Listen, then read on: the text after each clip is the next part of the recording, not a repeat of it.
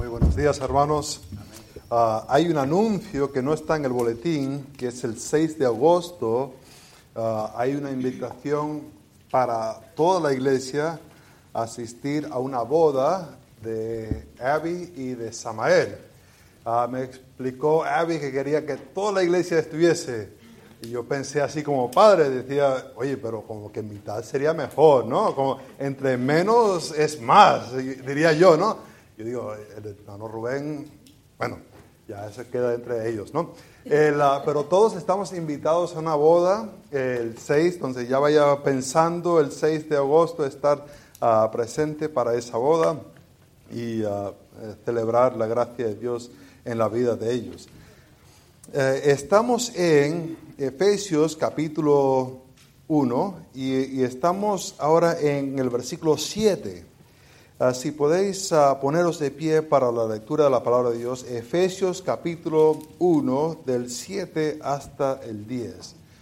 Dice ah, la palabra de Dios, en quien tenemos redención por su sangre el perdón de pecados según las riquezas de su gracia, que hizo sobreabundar para con nosotros en toda sabiduría e inteligencia, dándonos a conocer el misterio de su voluntad según su uh, beneplácito, el cual se había propuesto en sí mismo de reunir todas las cosas en Cristo en la dispensación del cumplimiento de los tiempos, así las que están en los cielos como las que están en la tierra.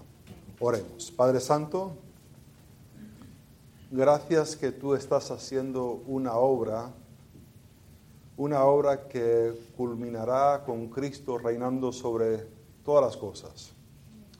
Y muchas veces vemos lo que está ocurriendo en el mundo y nos desesperamos, pero gracias Padre Santo que tú estás en control y estás ah, trabajando según tu propósito. Padre, te pido que podemos poner nuestra mirada en ti. Padre, que al terminar este tiempo juntos podemos alabarte y glorificarte por la grandeza del plan que tú estás obrando en redimir a un pueblo.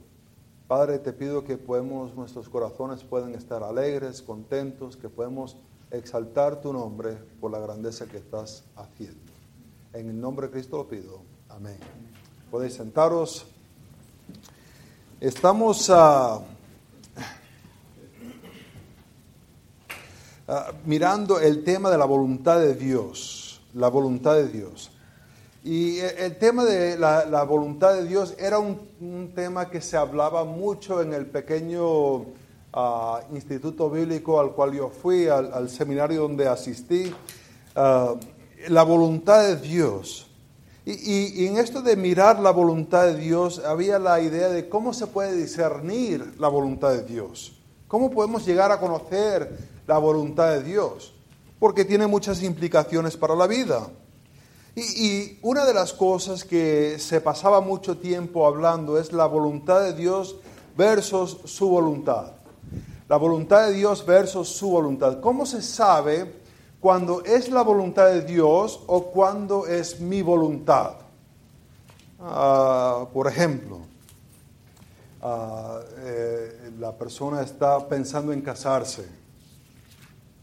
¿Será la voluntad de Dios que me case con una persona fea o, concuerda que la voluntad de Dios ah, eh, vaya a ser con esta persona que me agrada mucho? ¿no? dice la mujer, que no sea la voluntad de Dios casarme con aquel. Y pues ahí en la, cafetería pues hablábamos mucho de la voluntad de Dios y qué, cómo se puede discernir. Porque a veces es uno que quiere hacer algo y a veces es la voluntad de Dios y uno dice, ¿cómo se puede distinguir entre las dos cosas? Uno ve a, un chico ahí o una chica y dice, eh, eh, esa persona no puede ser la voluntad de Dios para mí, ¿no? Ah, es para alguien y, la madre de esa persona lo ama mucho, ¿verdad? Pero no puede ser la voluntad de Dios para mí, ¿verdad? Eh, y, a lo mejor eh, e, ese aspecto de que la voluntad de Dios versus su voluntad a veces es difícil discernir. E, e, es curioso cuando estamos hablando con las personas que eh, es interesante ver cómo la voluntad de Dios a veces concuerda exactamente con lo que ellos quieren hacer. O, oré yo a Dios, debería comprarme un coche de esos deportivos y, me dijo que sí. madre mía, te, dijo, sí, que me dijo, me lo confirmó. Me voy a poner a orar así también, a ver si me lo confirma a mí, ¿no? A veces es curioso como que parece que encaja lo que uno quiere con lo que Dios quiere. Y ese hablamos mucho acerca de la voluntad de Dios versus nuestra propia voluntad o su propia voluntad, ¿no? Otro aspecto que nos poníamos a hablar es um, uh, pasos para saber la voluntad de Dios. el, paso para saber la voluntad de Dios. ¿Cómo es que se puede llegar a saber la voluntad de Dios? Ah, esto a veces se hace un poco difícil. Es por una secuencia de actividades. Y, si quieres conocer la voluntad de Dios, me lo explicó un señor una vez, ah, te tienes que poner muy, muy, muy cerca de Dios. Cuando estás tratando de decidir qué es la voluntad, pues te tienes que poner muy, muy cerca de Dios. Y yo me puse a pensar, entonces, si no quieres saber la voluntad de Dios, puedes vivir como quieras. Pero en aquellos momentos que sí quieres conocer la voluntad de Dios, ahí sí tienes que prestarle atención a Dios. Y me parece que causa que cristianos vivan dos diferentes vidas. Una vida que es lo cotidiano, pero de repente que hay que tomar una decisión, ahí sí voy a vivir bien santo. Y, me voy a poner a hacer ciertas cosas porque ahora me quiero poner muy, muy cerca de Dios. Y parece que lo que hace es crear un cristiano que vive cotidiano y después cuando quiere saber la voluntad de Dios, pues ahí se pone muy, muy, muy santo, santo, santo. Es por alguna secuencia de actividades. ¿Quieres conocer la, voluntad de Dios? Tienes que orar, leer la Biblia, ayunar, repetirlo y así. Y, una secuencia de tantos días y ahí va a encajar la voluntad de Dios. Y algunos te dan como una receta. Haz esto y ahí te pones, ta, día tal, ta, ta, ta, ta, ta, ta, ta. Y así es como vas a saber la voluntad de Dios. Ah, hay otros que opinan que no es una secuencia de actividades, sino que Dios pone los deseos en el corazón de la persona. Por tanto, haz lo que deseas, total que estás amando a Dios y amando a tu prójimo. Eso es lo que dijo Juan Calvino. Ahora, en el seminario donde estábamos, como que Juan Calvino era así, como que no, no le prestaba. Entonces, esa, aunque parecía bastante lógico, esa la rechazamos. ¿Cómo puede ser eso la manera de vivir? De, de, que Dios pone los deseos en el corazón de uno y total que no viola el amar a Dios y no viola el amar al prójimo, pues veíaslo. Sonaba bastante lógico, pero vamos, que lo dijo Juan Calvino, entonces lo tuvimos que echar a un lado, ¿no? Porque ya nos iba a poner como calvinistas, ¿no?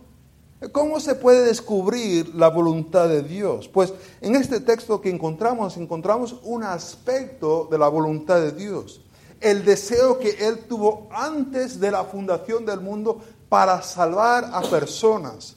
Es lo que Él desea. Ahora, este deseo no está enfocado en solamente salvar. Es decir, que el, propósito final de, la redención no es el salvar a personas, sino es la gloria de Dios. Es que Dios se gloria en salvar a personas. Ahora, eh, vemos aquí en este contexto histórico, lo que hemos estado mirando, Pablo le está escribiendo a una primera generación de cristianos.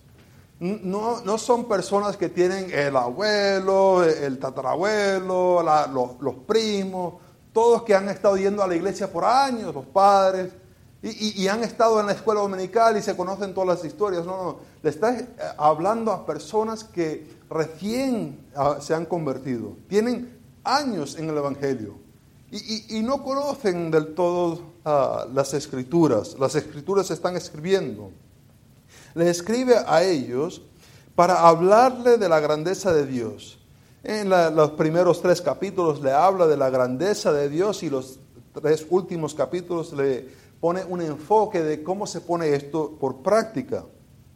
Vemos que él hace, Pablo escribe bastante alargado acerca de la obra de Dios. Y después ah, en los versículos 3 y 6 se enfoca en la obra del Padre, la obra que hizo Dios. ¿Qué, ¿Qué cosas hizo Dios? Pues Dios escogió a las personas que iban a, creer. Dios escogió. E, e, involucraba el conocer todas las opciones. Todas las opciones. No es que ah, llegó una opción y no la conocía y dice, madre mía, ¿ahora qué hago? No. Todas las opciones las conoce.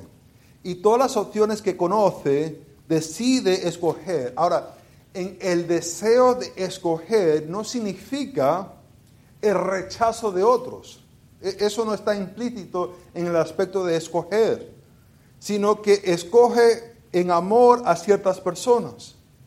Y, lo que es curioso acerca de este escoger es que no hay, del parte del que es escogido, no hay ningún recurso legal demandando que se vaya a escoger. Porque hay algunos que dicen, bueno, escogió los que los iba a escoger, pero eso no es escoger. No, es que él miró y dijo, a ver, ¿quién se va a salvar? Ese se va a salvar. Ah, pues yo te escojo a ti. Eso no es escoger. Escoger es tener la voluntad propia para hacer una decisión. Conocer todas las decisiones no significa que está rechazando otra, sino que decide esta yo la quiero, este yo lo quiero. Ahora, en esto que, escribe acerca de ser escogido, habla que esto fue hecho en amor. E, es la palabra agape que muchas veces se habla acerca de este amor agape como un amor que ah, se sacrifica, ¿no? Porque se usa en, Juan 3:16 que ah, de tal manera amó Dios al mundo y la manera que amó es que envió a su Hijo para morir. Y muchas veces se habla, cuando se habla de este amor, se habla del aspecto de sacrificio. Pero hay otro aspecto de esta palabra amor que también va relacionado con esta palabra, que es el, la decisión propia para amar, la libertad propia para amar algo, una decisión propia. E, es decir, no es porque hay un requisito para amar cuando nos ponemos a pensar en, los hijos de uno. En cierta manera hay que mostrar cierto amor porque y si ves que están descuidando a tus hijos, ¿qué pasa? Viene DPS, te lleva a tus hijos y a ti te meten preso, ¿verdad? Entonces, por lo menos tienes que hacer una fachada de, amor hacia ellos, ¿no? Para que no te lo quiten y no te arrestan. E, en, un matrimonio, en un matrimonio hay un amor porque se pusieron ahí juntos enfrente a Dios, el pastor y la congregación, y, se han prometido amor el uno para el otro.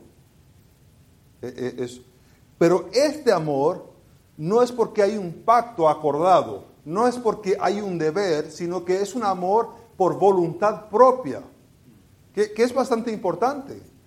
Porque la verdad que la mayoría de nosotros, no, no la mayoría, todos nosotros no merecemos ese amor, sino que es una decisión propia de parte de Dios para amar. Ahora, en esto que vemos, Dios decidió por su voluntad propia amar. No tenía ningún requisito legal, no es que había una demanda de parte de nosotros, ámenos y mira, tengo este contrato, me tienes que amar. No hay ninguna obligación de parte de Dios para que nos ama, sino que nos amó según su deseo. Y este amor nos llevó a ser adoptados hijos de Él. Ahora, no entramos la semana pasada en todos los requisitos que se eh, involucra en esta transición legal. ¿Cómo es que Dios, siendo Dios, ah, puede adoptar a un pecador para que sea parte de su familia? ¿Cómo, es posible que un Dios santo que odia el pecado puede aceptar a una persona pecador en su familia, de tenerlo ahí como hijo adoptado, coheredero con Cristo. No entramos, e, e, ese aspecto se va a desarrollar más adelante. Entonces nos, hemos aguantado ahí. Pero vemos aquí un ah, par de cosas en esta adopción de parte de Dios. La primera cosa, que es una implicación de la adopción, es que antes no pertenecíamos a Dios. Ahora, Dios es soberano y todo le pertenece. Pero en una relación íntima, antes de la persona de creer, antes de la persona de ser adoptado, no era hijo. estaba lejos, tenía la ira de Dios sobre, sobre ellos mismos. Y ahora son adoptados. Significa que había un tiempo donde no estaban adoptados. Y el ser adoptado libera a la persona de la relación que tenía antes. Cuando un niño es adoptado, ahora pertenece a una nueva familia. Los padres pueden decirle, mira, tienes que dormirte a esta hora, tienes que hacer esta otra. Los padres anteriores pueden decirle todos los requisitos que ellos quieran. Pero el hijo adoptado le dice, ya tú no eres mi padre. Tú puedes decir todas las cosas que tú quieres que yo haga, pero mis padres me van a decir cómo debo actuar. Y esto es bastante importante cuando nos ponemos a pensar en la vida cristiana, porque muchas veces no nos dice quién, de quién nos adoptó, no nos dice quién todavía. Nos va a explicar más adelante. Pero antes pertenecíamos a otra persona. Y en esto de pertenecer, muchas veces le seguimos haciendo caso aunque somos hijos adoptados de Dios. Todavía ponemos oído y atención y obedecemos. Y, la cosa que hay que reconocer es que el ser adoptado libera a la persona de la relación anterior. Ya no le pertenece, ya no está involucrado más. Ahora, mirando a esto, vamos a ver que ah, hay que glorificar, glorifica a Dios porque Cristo nos redimió y nos liberó a un costo inestimable. Vamos a ver que tenemos que glorificar a Dios porque Cristo nos redimió y nos liberó a un costo inestimable. Eh, eh, estamos en una sección de adoración a Dios. Y la primera cosa que vemos es que Cristo nos redimió por su muerte. Vemos acá en el versículo 7. Dice el versículo 7, en, en quien tenemos redención por su sangre. Ahora, algo muy fascinante ha ocurrido acá. Ah, si se dan cuenta, en el versículo 3 dice, ah, bendito sea el Dios y Padre de nuestro Señor Jesucristo que nos bendijo tiempo pasado ah, y escogió tiempo pasado para que fuésemos santos y sin mancha delante de Él en amor, habiéndonos predestinado, habiéndonos en tiempo pasado. Pero en versículo 7 hay un cambio que ocurre. ¿Qué cambio está ocurriendo verbalmente? No es pasado, sino es presente. Tenemos redención, no que tuvimos redención, sino que es una acción presente de la persona, de la persona salva. Está ahora mismo redimido. Esto es bastante interesante. Vemos que hay un cambio de ah, actividad en la eternidad pasada a una actividad presente, en esta redención que tienen. Ah, ¿Qué es lo que tienen? Tienen, eh, eh, es que poseen, lo, tienen para ellos mismos. ¿Qué, ¿Qué es lo que tienen? Redención.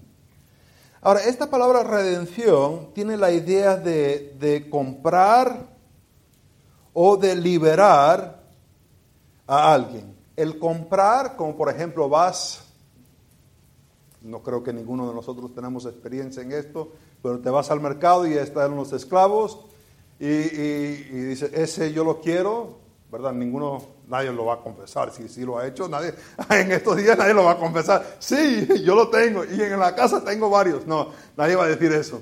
Ah, no tenemos experiencia en esto, pero el de ir y liberar a alguien para que nos pueda servir, o, o si ves, por ejemplo, a alguien y dice, ¿sabes qué? Cayó en un mal tiempo, es mi hermano, y, yo lo voy a comprar, le voy a pagar su deuda para liberarlo.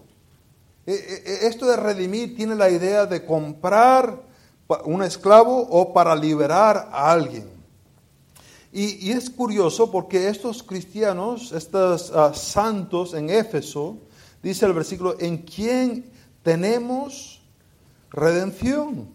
Pablo se incluye, tenemos, tenemos redención.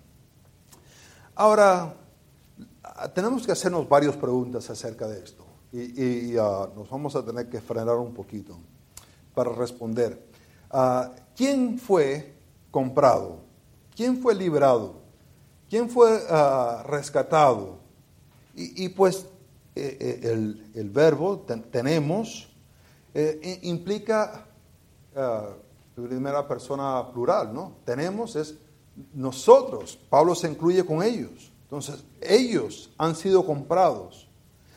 Pero al responder así, podemos responder en lo más ah, seguro, en lo más seguro es decir, pues, ¿quién, es que ha sido comprado? Pues Pablo y los hermanos en Éfeso. Pero como que si nos detenemos ahí, como que no, no da suficiente, ¿verdad? Porque después decimos, pues, ¿dónde encajamos nosotros? ¿Verdad? Y ya llega un aspecto de la redención. ¿A, a quién incluye en la redención? Ahora, hay tres áreas grandes que incluye quién ha sido redimido, quién fue comprado. Ah, hay algunos que dicen que solamente los que han sido elegidos y predestinados son aquellas personas que han sido redimidos. Ah, esto lo argumentan de dos diferentes posturas. La primera es que contextualmente la alabanza se le está dando a, Dios que ha escogido y ha predestinado adopción y ha redimido. Por tanto, contextualmente dirían, pues, ¿quién ha sido redimido? Pues los escogidos y los predestinados. Y a base de esto, dirían, pues, ah, la, sangre de Cristo, la sangre de Cristo es preciosa. Y es tan preciosa que nunca se debería malgastar en una persona que no es salvo. La sangre de Cristo se derramó y no se debe derramar para ninguna persona que no es salvo. Pone un énfasis bastante grande en, eh, la sangre de Cristo. Y yo estaría de acuerdo que la sangre de Cristo es preciosa. Ah, no es como nosotros, nuestra sangre, es la sangre de Cristo que nos limpia de nuestros pecados. Eh, pero el tener esta definición es casi como limitar lo que Pablo está diciendo a, decir, aunque no lo está diciendo, que estos son los únicos que son redimidos. Que no lo está argumentando, está dando un argumento de agradecimiento a Dios por los escogidos, los predestinados, que son, que somos, dice, redimidos. Estamos respondiendo a la pregunta, ¿quién ha sido redimido? Y algunos dicen, pues solamente los escogidos y los predestinados. Hay otro grupo que es bastante grande también, que dice pues, ah, pues e, el, mundo entero, el mundo entero ha sido redimido. Y, y, ellos argumentarían de esta manera, lo hacen a base de la sangre de Cristo otra vez. Y dicen, la sangre de Cristo es tan puro, e, es tan preciosa, que el hecho de que murió tuvo que salvar toda la eternidad o si no, se hubiera malgastado una gota de sangre. Y Dios nunca hubiera malgastado ni una gota de sangre en una persona que no iba a ser redimido. Por tanto, aquí incluye pues toda la humanidad, por tanto toda la humanidad se salva. Si queremos tirarle un título, diríamos esto es universalismo, donde todos, todos son salvos. Hay algunas personas que saben que somos salvos, y después hay la mayoría de las personas que son salvos y ni cuenta se, dan. Van a llegar al cielo y dicen, madre mía, yo ni sabía. ¿ah? Y aquí estoy. Hay muchos problemas con esa interpretación. Ah, hay, demasiados, eh, específicamente donde ah, eh, Jesús habla de aquellas personas que van a estar en tormento, van a estar en el infierno. Ah, hay, muchos problemas con ese y ese ah, hay que ignorarlo. Hay otro, cuando estamos respondiendo a la pregunta, ¿quién ha sido redimido? ¿Quién ha sido comprado? Hay algunos que toman que es todo el mundo en el hecho de que eh, la compra es suficiente para cubrir el gasto de todo el mundo. No que todo el mundo sea salvo, pero se pagó suficiente para cubrir los pecados de todo el mundo. Ahora, en esto vemos acá que eh, también pone un énfasis en, en la sangre de Cristo siendo preciosa, pero, pero, vemos que el ser comprado a veces incluye personas más que solamente los escogidos y los predestinados. Vamos a ir a, a, a 2 de Pedro capítulo 2. Segunda de Pedro capítulo 2. Y en el versículo 1, Pablo se está dirigiendo, eh, Pablo, Pedro se está dirigiendo a los ah, falsos profetas. Y le está diciendo a estos cristianos, le dice en cap- capítulo 2, versículo 1, pero hubo también falsos profetas entre el pueblo, como habrá entre vosotros falsos maestros, que introducirán encubiertamente energías destructoras y aún negarán al Señor que los rescató. Es la palabra compró, es la misma palabra compró, atrayendo sobre sí mismo destrucción. ¿Qué está diciendo Pedro? Que hay personas que niegan a Cristo, pero el precio ha sido pagado por ellos, pero no son salvos. Ese es el argumento que Pedro está haciendo. Aunque fueron rescatados, aunque fueron comprados, ellos niegan al Señor Jesucristo. ¿Y cómo van a morir? En el cielo van a- llegar allá. Madre mía, no sabía. No. Eh, eh, pasarán toda la eternidad en el infierno separado de Dios. Ahora, ¿quién son los que son comprados? Pues si quieres irte por lo más seguro, pues diría pues los escogidos y los predestinados. Pero no creo que Pablo está argumentando que solamente son ellos, porque hay otros pasajes, muchos más, donde vemos que el ser comprado involucra a personas que aún rechazan, como vemos en 2 de Pedro ah, capítulo 2, versículo 1. Ahora, esto que vemos aquí, como dice en el versículo 7, esta compra, esta redención, es según las riquezas de su gracia. Y ahí nos tenemos que hacernos la pregunta, ¿cuántas riquezas de gracia tiene Dios? Pues algunos dicen, solamente tiene suficiente gracia para salvar a los escogidos. Y, y está bien, cabe entre lo que es el ser evangélico. Pero creo que las riquezas de la gracia de Dios abunda aún más.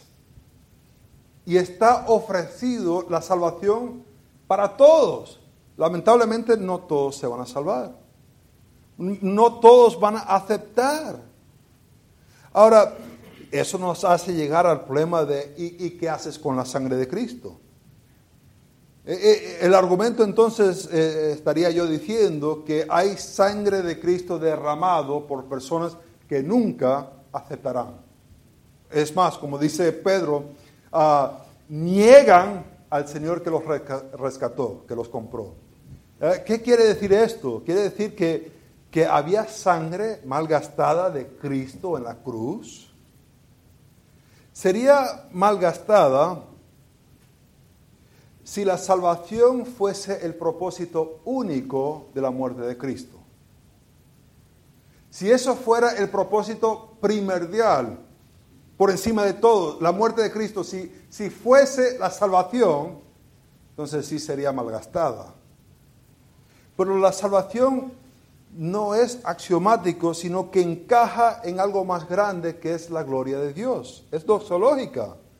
Vemos aquí en el versículo 6, para alabanza de su gloria, de su gracia.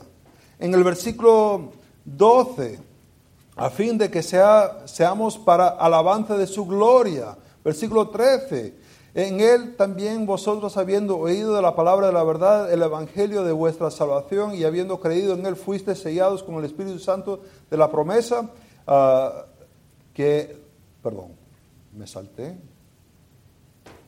Sí, me salté. ¿Dónde me salté? 12, 13. En él habiendo oído la palabra de la verdad, el evangelio de vuestra salvación, habiendo creído, fuiste 14. Sí, de su gloria. Gracias por la ayuda. Ah, es 14. Lo tengo que cambiar en mis apuntes. Ah, el versículo 14. ¿En dónde encaja la salvación? La salvación encaja en darle gloria a Dios. ¿Qué pasa si nadie se hubiese salvado? Pues la duda original en el huerto de Edén era que Dios no era bueno. ¿Se acuerdan? Cuando Satanás se pone a hablar con Eva y, y le dice, no te vas a morir, no, no, no, no, sino que vas a tener conocimiento. Y ahí estaba la duda. Dios ha retenido algo bueno en mi vida. Dios en verdad no es bueno. Dios ofrece salvación porque es un Dios bueno. Ofrece la salvación. Está ahí. ¿Cuánto es la gracia? Es abundante la gracia de Dios. ¿Para salvar a quién? Pues a los que aceptan. Lamentablemente no todos aceptan. Ahora, ¿qué fue? Ese es quién fue redimido. Ahora la pregunta es, ¿con qué fue redimido? ¿Cuál fue el pago? Pues ahí en el versículo 7 nos dice, e-, en quien tenemos redención por su sangre. Por su sangre. La sangre tiene esta figura de expresión para representar la muerte de Cristo. Y esto nos trae por lo menos dos problemas. El primer problema es que esto parece que, Dios Padre es un Padre abusivo a su Hijo Divino. Le, le, pone la muerte, la muerte de la cruz. E, es un padre que, es abusivo. ¿Qué hacemos con los padres abusivos? Pues si lo pillamos, luego lo ponemos preso. ¿Y qué le pasa en la cárcel? Pues ya sabrás tú lo que le pasa a un, un padre que es abusivo. Parece que Dios es un Dios abusivo. Pero eso es ignorar el hecho de que Cristo está involucrado en este proceso. No es que Cristo está ausente, no es que es un niño dependiente del Padre diciendo, ¿qué quieres que haga? Y le dice, pues vas a hacer esto y esto y esto. Para nada está Cristo involucrado en el proceso, por eso le está dando alabanza. Vemos en Filipenses capítulo 2, del 5 al 11, que fue Cristo que obedeció, decisión propia de encarnarse y morir. Y, y Dios lo glorifica por encima de todo. Dios no es un abusador, sino que en su consejo con el Hijo y con el Espíritu Santo decidió el, Hijo hacer esto. Por medio de su sangre redimir a las personas. Ahora, la otra problema que esto causa, el pensar es, personas hacen la pregunta, ¿cómo es que la sangre de Cristo puede limpiar los pecados de una persona? Eso como que no tiene mucho sentido. ¿Cómo es posible que la sangre de Cristo, vamos, que tienes una, tela, ponle esta tela acá y ahí tienes la tela. Y, hay una mancha de café, porque el hermano, el hermano trajo café, trajo, ¿cómo es que la hierba esa? Mate.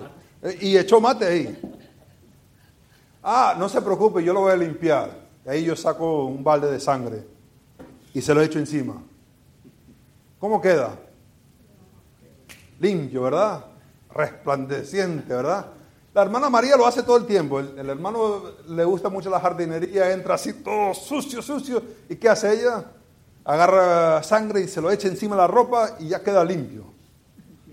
¿Cómo es que la sangre de Cristo limpia los pecados de las personas? ¿Cómo es esto posible? Hay que entender que la sangre de Cristo representa la muerte de Cristo. Y, sí que nos limpia el hecho de que Dios le dijo a Adán y Eva, el día que, que comen van a morir. No es que murieron físicamente ese día, pero ese día estaban separados de Dios. Y no había nada que ellos podían hacer para acercarse a Dios, sino, sino el poner fe en la obra de Dios. En el Antiguo Testamento vemos que ah, la sangre de los animales cubría los pecados del pecador. Pero la sangre de Cristo, porque murió como sustituto. La condenación era el morir. Eres pecador, pues mereces morir. Y Cristo tomó ese lugar. Tomó la ira de Dios sobre sí. Y por tanto nos da su justicia. Esa es la transacción que ocurre, que nos limpia de nuestros pecados.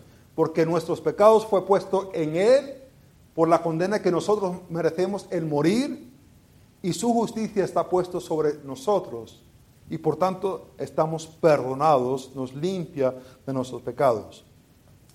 Ahora la tercera, el tercer problema que, nos, que vemos en esto de redención es hacernos la pregunta, quién fue pagado.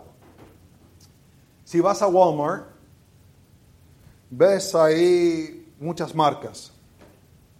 Ves Frito Lay, ves toda clase de marcas de, comida. Vas y cuando compras, haces un cheque para la Pepsi Cola, para Lay's, para... No, ¿verdad?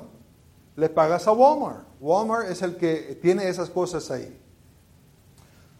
Cuando dice redención, ¿a, quién se le pagó?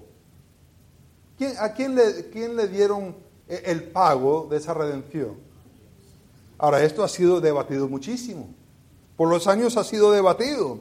Y el que era el, digamos, el primero en, ah, en, ser identificado como el recipiente de la redención, el pago, el recipiente, muchos dijeron fue, pues, fue Satanás. Cristo le pagó a Satanás para rescatar. Eh, hermanos, ese, esa idea tiene muchos problemas. Ah, tiene tantos problemas que mejor no, no irse por ahí. Eh, eh, especialmente el hecho de que Dios no le debe nada a Satanás. No le debe. No tiene ninguna demanda legal Satanás por encima de Dios. Que Él le tiene que pagar a Satanás por algo. Para nada.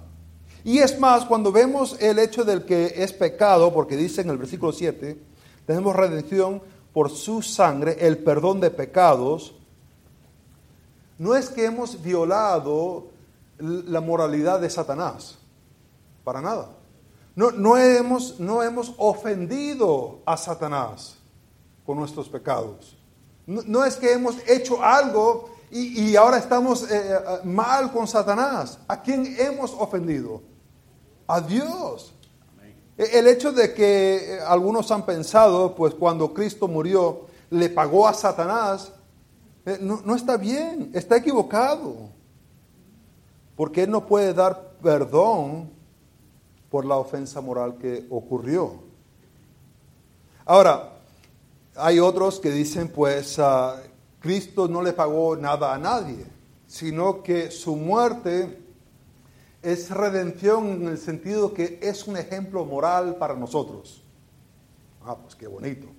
Ah, ¿Y cómo funciona eso? ¿No? ¿Cómo, cómo encajamos esa, e, esa eh, ese ejemplo moral. Pues de así igual manera que Cristo se sacrificó por personas, a ver, pero ¿qué tipo de personas eran?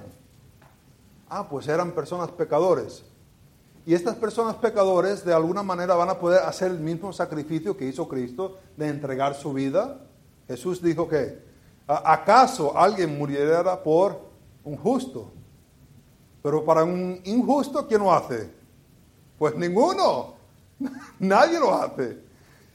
Y me está diciendo que este es un ejemplo moral para nosotros. ¿Quién lo va a seguir? ¿Quién se va a sacrificar como Él? Pues este tampoco no encaja. Y, y no encaja específicamente con el hecho de que hay perdón por pecados. ¿Cómo es que nosotros, siguiendo su ejemplo, perdonamos pecados? Yo pego contra el hermano Marcelo. Hago algo, una barbaridad, y, Él actúa como Cristo y, eso me va a perdonar a mí mis pecados? No, de ninguna manera, no hay ningún texto bíblico que apunta a eso. La tercera opción es, es a Dios mismo. Nuestra redención es que nos libró de la condenación de Dios. Cristo llegó a ser un sustituto para la ira de Dios porque Dios es el que ha sido ofendido y nosotros somos los ofensores.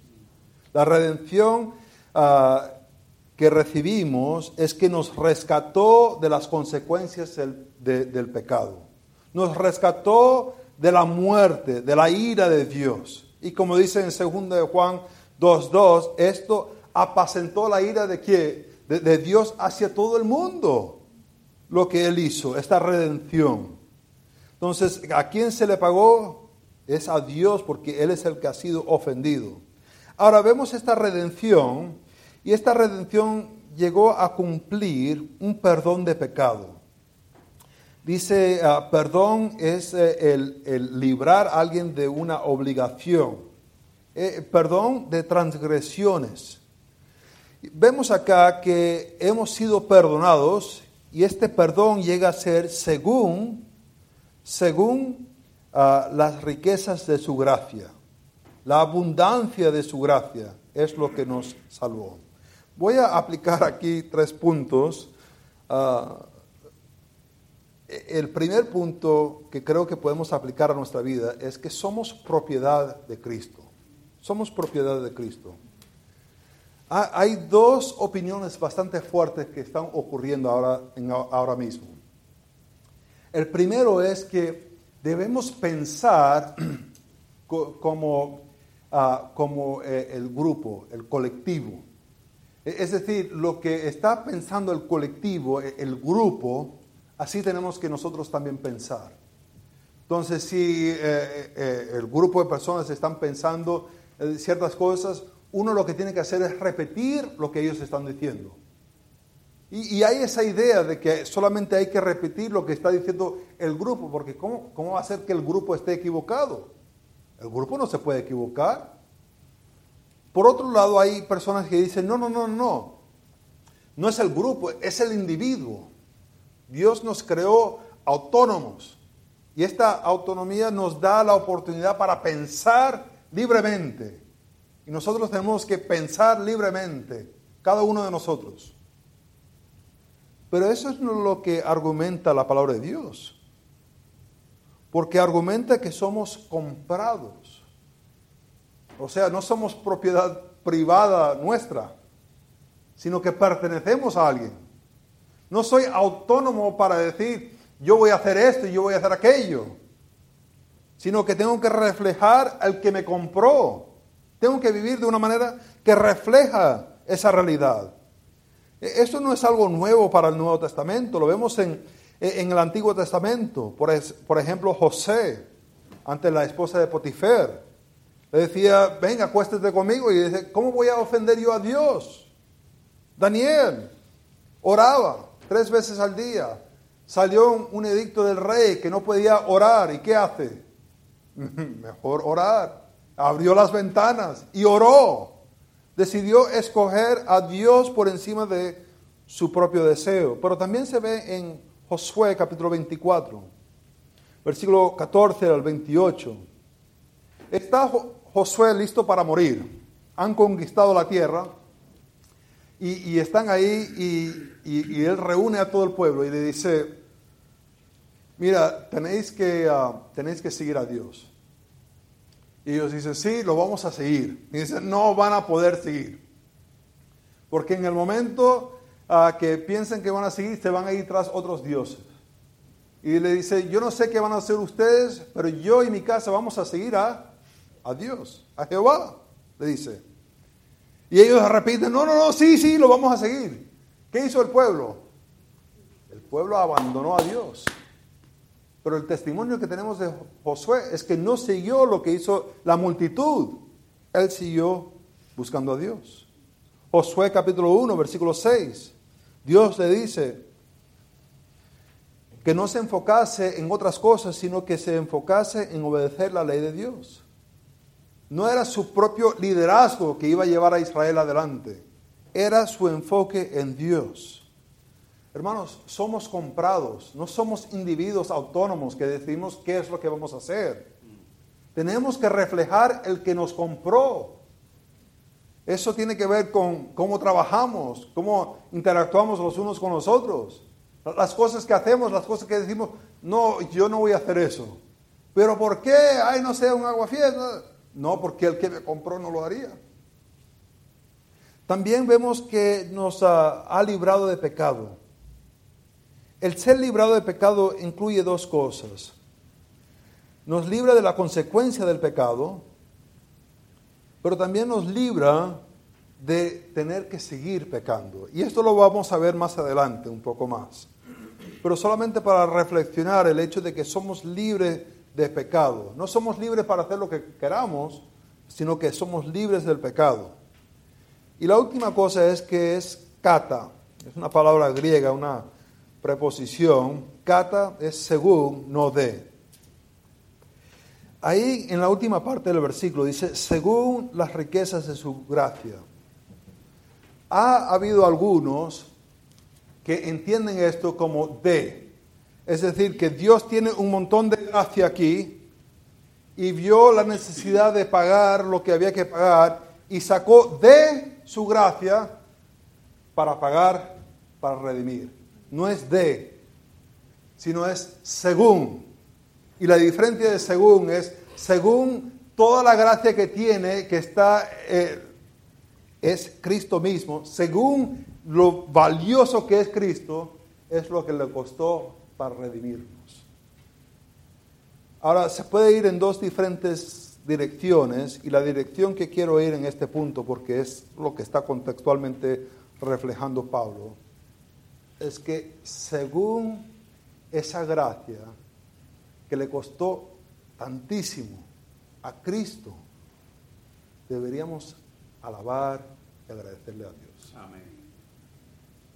Costó muchísimo. ¿Qué haces con las cosas costosas? Pues la dejamos tirado afuera en la lluvia, ¿verdad que sí? No, lo tenemos bien seguro.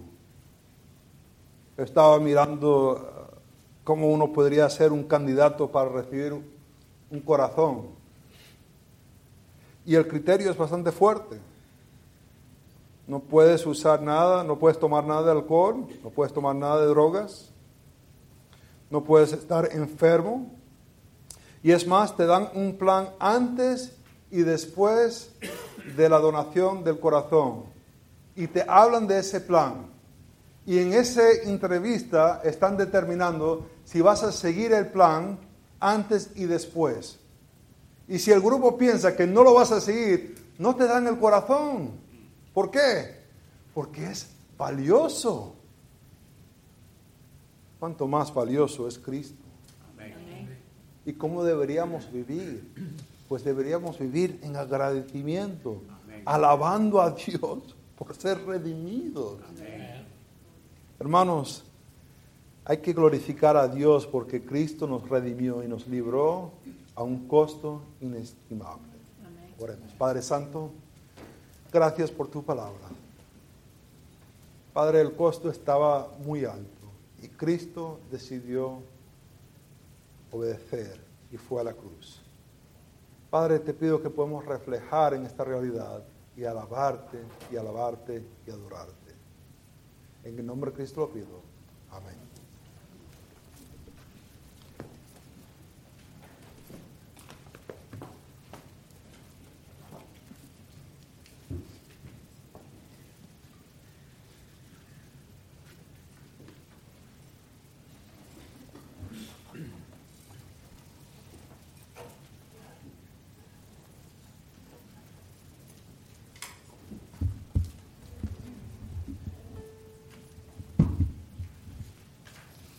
Nos redimió para alabanza de su nombre, ¿no es cierto, hermanos?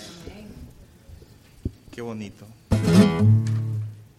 El canto que vamos a cantar dice, Cristo fiel te quiero ser.